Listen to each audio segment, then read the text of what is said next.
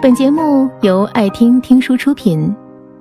如果你想第一时间收听我们的最新节目，请关注微信公众号“爱听听书”，回复“六六六”免费领取小宠物。婚姻需要爱情吗？问这个问题的是我刚结婚几个月的大学同学晨晨。他挺着已经开始显怀的肚子，在房间里和我视频，脸上很平静。当初晨晨结婚时，因为工作的原因，我没办法去现场。但是有其他参加婚礼的同学在群里发了他结婚的视频和照片。那个时候，他穿着白色婚纱，还一脸幸福地挽着新郎的手。怎么突然问这个？我隐约猜到是什么事儿了，但是又不敢相信。晨晨说：“你知道女人什么时候最幸福吗？一个是心甘情愿的结婚。”一个是孕育了爱的结晶，在这之前，这两者晨晨都有了。那时交换戒指，老公抱着她亲吻时，她还以为他们不会那么俗套，把婚姻变成了爱情的坟墓。然而这才几个月，激情就都没了，快到晨晨都有些觉得荒唐。她说，没结婚前，他总是宝宝宝宝的叫我，一天不见就想得要死，还总是说一些土味情话。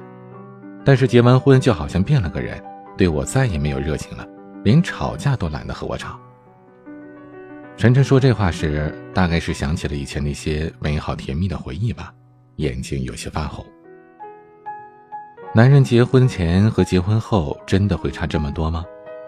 我不由得想起了曾经一个师妹半夜找我谈心的故事。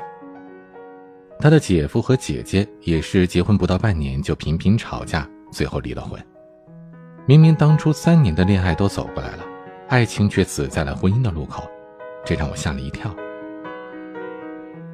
一个男人在恋爱时期对你的好是不管用也不靠谱的，那是因为他在追求你，想得到你而耍的一种手段，所以不能因为他对你好就以为他是个好男人。这是当初我谈恋爱时我妈和我说的话，当时我不以为然，认为他把人心想的太黑暗了，可后来。却被现实狠狠地打了脸。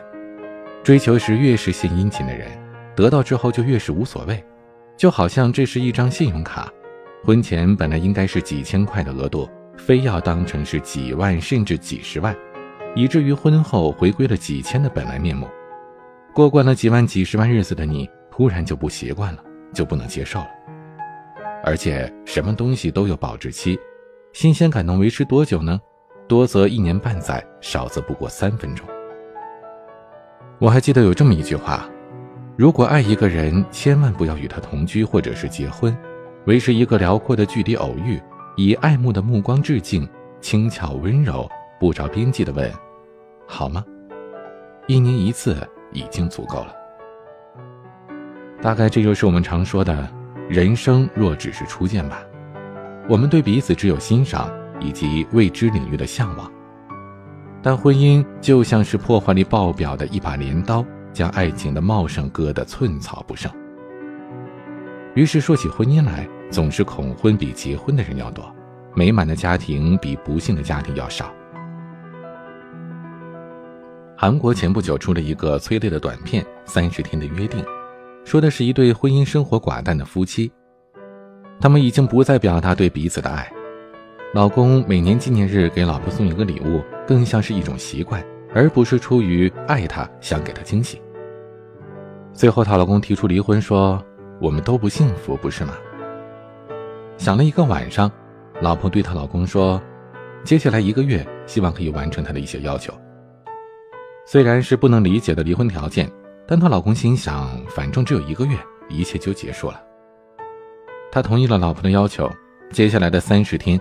出门上班，老婆会要求他抱一抱自己；睡前要亲他，要说我爱你；外出也会要求他牵着自己的手。一开始，她老公做这些亲密的动作觉得很别扭，可慢慢的，最初的僵硬倒变得越来越自然。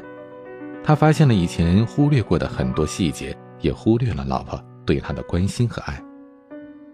当公司的同事问起他当初是如何求婚的，他才恍惚地想起来当初的承诺。当初的他向老婆说：“我向你保证，每天都牵你的手，每天都抱你，每天都亲你，每天都说我爱你，你愿意嫁给我吗？以前相爱的点点滴滴，让他意识到自己原来还是爱着他，不想和他分开。宋丹丹谈到离婚时说了这么一句话：原本只想要一个拥抱，不小心多了一个吻，然后你发现需要一张床、一套房、一个证，然后是源源不断的需求。等离婚的时候才想起来。你原本只想要一个拥抱，久处不厌，闲谈不烦，从不敷衍，绝不怠慢，这是维持爱情的秘籍。但往往很多时候，我们走着走着就忘了初心，因为各种琐碎和习以为常，我们早就忘了要怎么去爱，还误以为这是没有了爱。虽然有些婚姻确实不需要爱情。他们不过是顺应传统的家庭观念，把自己的人生试卷填满了答案交上去，根本不理会答案是对还是错。我们不能说这种婚姻是错的，这不过是每个人的不同选择罢了。但我相信，有爱的婚姻会让你觉得这人间值得，世界可爱，而不是乌烟瘴气、生无可恋。就像知乎上某位答主说的：“当你经历数年、数十年后。”下班后，你所想到的是我会尽可能的推掉一些应酬，去陪伴我的家人孩子，是因为有爱想让我回去，而不是因为我有一个责任的家必须要回去。这大概就是爱情的魔力吧。本节目到此就结束了，感谢各位的收听和陪伴。更多精彩内容，请关注微信公众号“爱听听书”。回复六六六，免费领取小宠物，也欢迎你收听今晚的其他栏目。我们明晚见，晚安。